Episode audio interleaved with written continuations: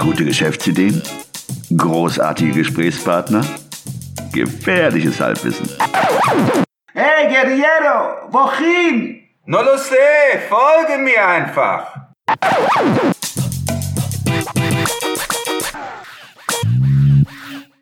Hallo und willkommen zu einer neuen Episode des 9 to 5 Podcasts am Mikrofon der Ruin und mir gegenüber wie immer der Christian. Hallöchen. Das Thema der heutigen Episode lautet House Sitting, ein Selbstversuch.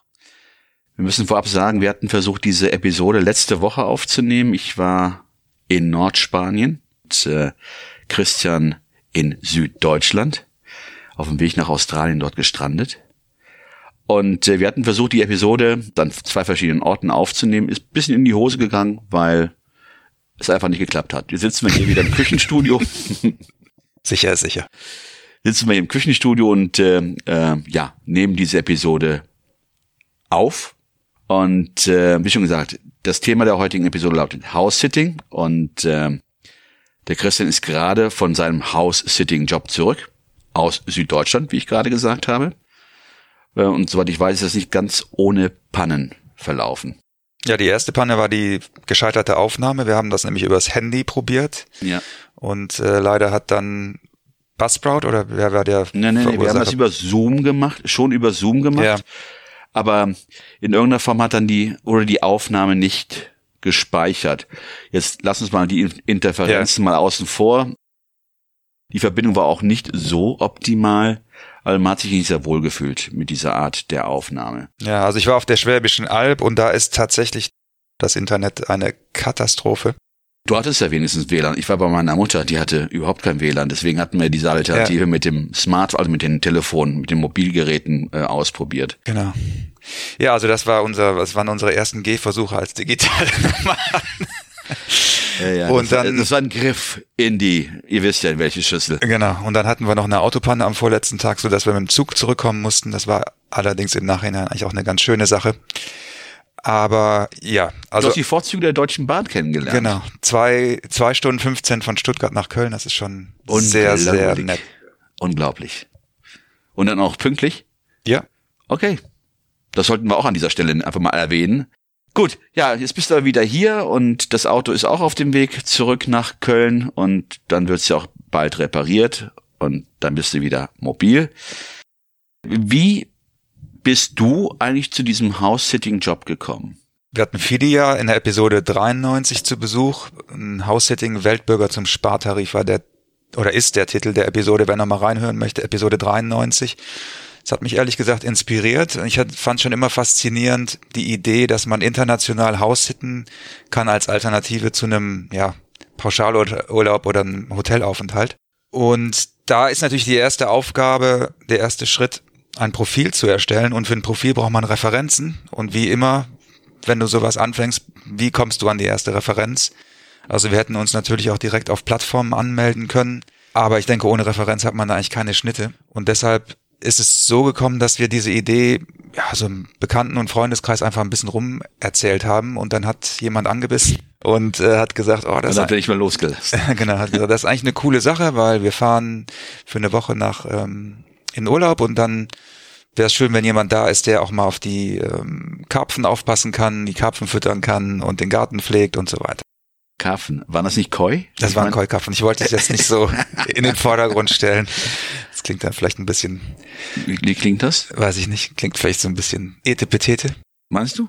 Finde ich nicht. Also Koi-Karpfen. Wunderschöne Tiere. Ich bin äh, tatsächlich ein bisschen äh, verliebt in, in die, in die Kois. Also auch ein schöner Nebeneffekt äh, aus dieser, aus diesem Selbstversuch. Jetzt hast du über Mund zu Mund oder äh, ja. über das Angebot eines Freundes, bist an diesen Job gekommen. Ja, wie ging das denn ab vonstatten? Also ihr, ihr habt das Angebot bekommen, hey. Genau, und dann haben wir das abgesprochen und wir wussten, dass, dass die beiden an einem Sonntag abfliegen. Und dann sind wir an einem Samstag angekommen und haben uns den Tag über eigentlich dann alles zeigen lassen. Das war so ein bisschen so wie so ein Lokalreporter mit einem, mit einem Stift und Block. Standen wir dann neben ihr und haben uns alles zeigen lassen. Also das Wichtigste war eben, wie, wie bedient man diesen Keukarpfenteich, wie reinigt man den, wie sind die Fütterungszeiten, was bekommen die, Äh, worauf muss man achten? Wie kann man eventuell Dreck aus dem Pool, ähm, aus dem Teich rausholen? Solche Sachen. Und dann haben wir uns natürlich die, die Wasserschläuche und die ganzen Gartengeräte zeigen lassen, weil wir nicht wussten zu dem Zeitpunkt, dass es die ganze Woche regnen wird. also sind wir davon ausgegangen, dass wir auch im Garten wässern müssten alle zwei Tage. Und das haben wir uns alles zeigen lassen und haben uns dann ja so Schritt für Schritt Anleitungen aufgeschrieben.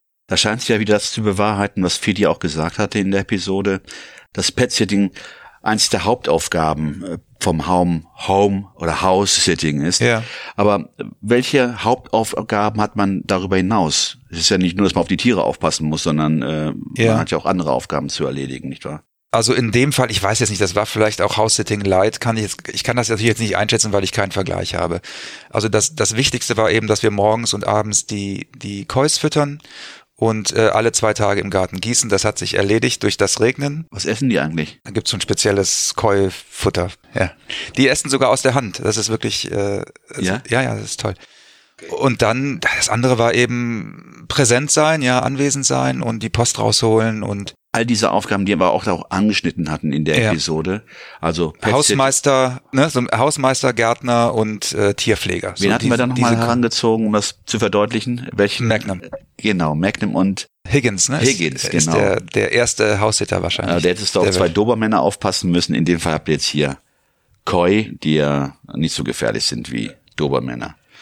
Also, nachdem du jetzt eine Erfahrung von, wie viele Tage wart ihr da? Sieben Tage? Hm, ja. Sieben Tage.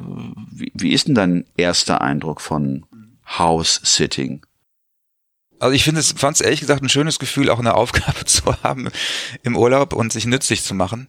Das, äh, also ich bin jetzt kein Fan von, Pauschal, von Pauschalurlauben im Hotel, das finde ich eher langweilig. Insofern ist diese Art des, wie soll ich sagen, Reisens kann man es ja nicht wirklich nennen, des Unterwegsseins oder des Urlaubs, Urlaubmachens finde ich sehr angenehm, gefällt mir sehr gut. Was wir auch gemerkt haben, dass man tatsächlich dann am Ende auch ganz, also ganz schön Zeit äh, blocken muss, um das Haus dann auch zu reinigen. Das war tatsächlich fast ein ganzer Tag, den wir da rein investiert haben. Der da so gewütet. Wir wollten einfach ein bisschen mehr machen als, als sozusagen äh, Immer die Referenz im Kopf, ja.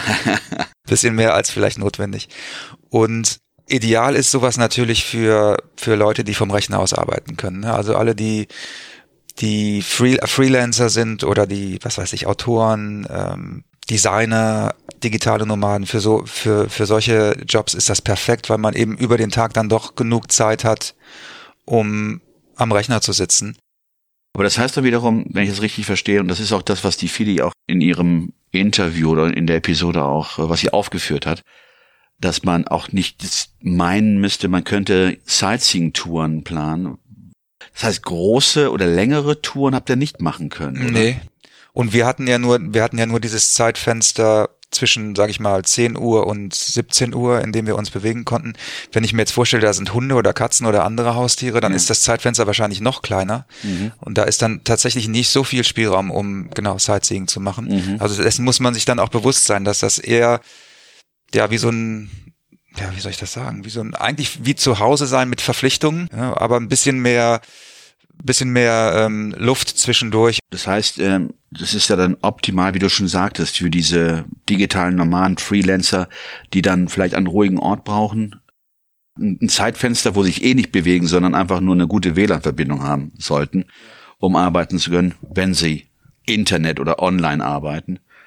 Aber für jemanden, der meint, oh, jetzt kann ich ja tolle Landstriche für mich kennenlernen, Also- ist also- das schon reglementiert. Genau. Also man kann nicht einfach so jetzt abends auf Party gehen und Das ist genau, also um, um ein Land kennenzulernen, ist es nicht der richtige Ansatz. Da sollte man tatsächlich rumreisen. House-Sitting ist wahrscheinlich tatsächlich besser für Länder, die man vielleicht auch schon kennt oder Orte, die man schon kennt, wo man sagt, da möchte ich einfach mal länger und mehr Zeit verbringen, ohne tausende Euro für, für ein Hotel auszugeben. Homesitting ist mit Aufgaben und meistens, in den meisten Fällen, 90 Prozent hatte sie, glaube ich, gesagt, ist es mit Pet-Sitting verbunden. Mhm. Ja, ich kann mir das vorstellen. Ja. Jetzt haben wir natürlich einen Eindruck Mhm. gewinnen können. Kannst du dir denn vorstellen, sowas jetzt häufiger zu machen? Mhm, auf jeden Fall.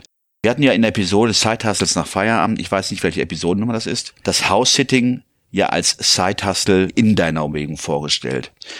Wie würdest du denn diese Idee einschätzen, ähm, nach den Erfahrungen, die du jetzt machen konntest? Also wir haben da auf der Zugfahrt zurück tatsächlich drüber gesprochen und mein Eindruck ist, dass, dass, so ein, dass das in Deutschland ein schlummernder Markt ist, dass ganz viele von diesem Konzept diese, diese Option gar nicht kennen, ganz viele Hausbesitzer und Tierbesitzer. Und ich weiß auch, Leu weiß auch von Leuten, die wegen ihrer Tiere gar nicht mehr in den, länger in den Urlaub fahren. Und ich glaube, wenn sich dieses Angebot rumspricht, dass das ein, dass das ein großer Markt werden kann, auch in Deutschland, weil das sehr attraktiv ist und wirklich ein Win-Win-Geschäft ist.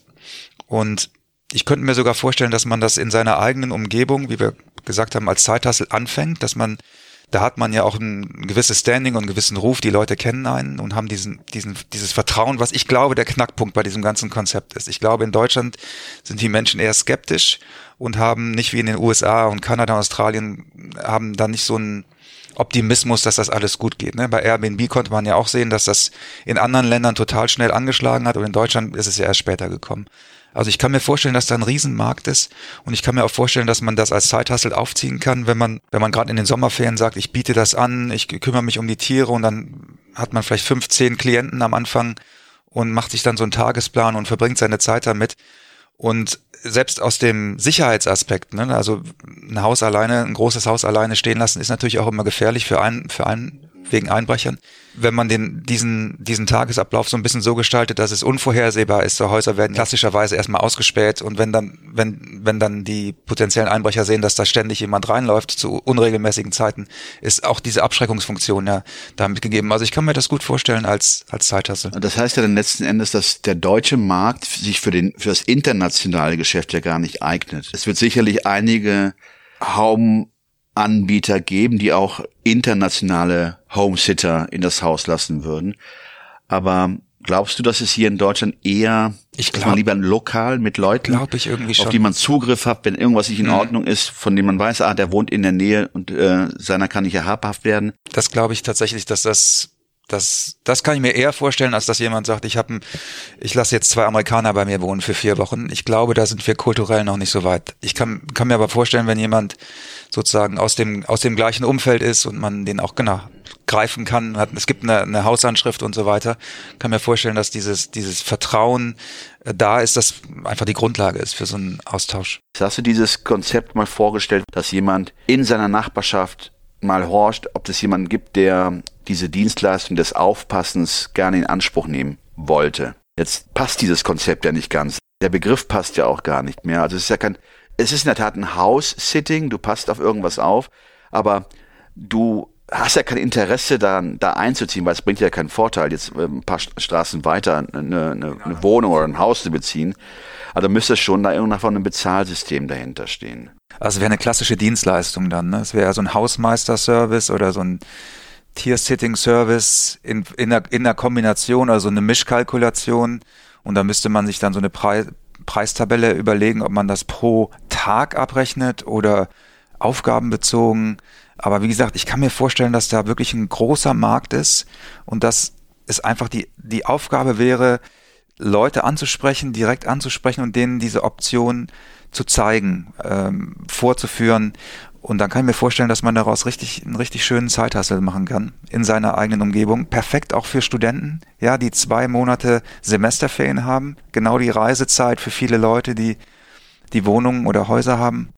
Sagt uns mal, äh, gibt uns mal eine Nachricht, ob, ob ihr euch das auch vorstellen könnt, sowas, dass sowas laufen könnte in Deutschland. Also mein Gefühl ist ein ganz starkes Gefühl, dass da ein schlummernder Markt ist und dass da eigentlich eine große Nachfrage ist, die es noch gar nicht so richtig, die Leute wissen das noch gar nicht so richtig, äh, was, was, was da möglich ist und wie vorteilhaft das wäre. Ja, dann gut, dann äh, bedanken wir uns fürs Zuhören. Schönen Gruß an Fidi.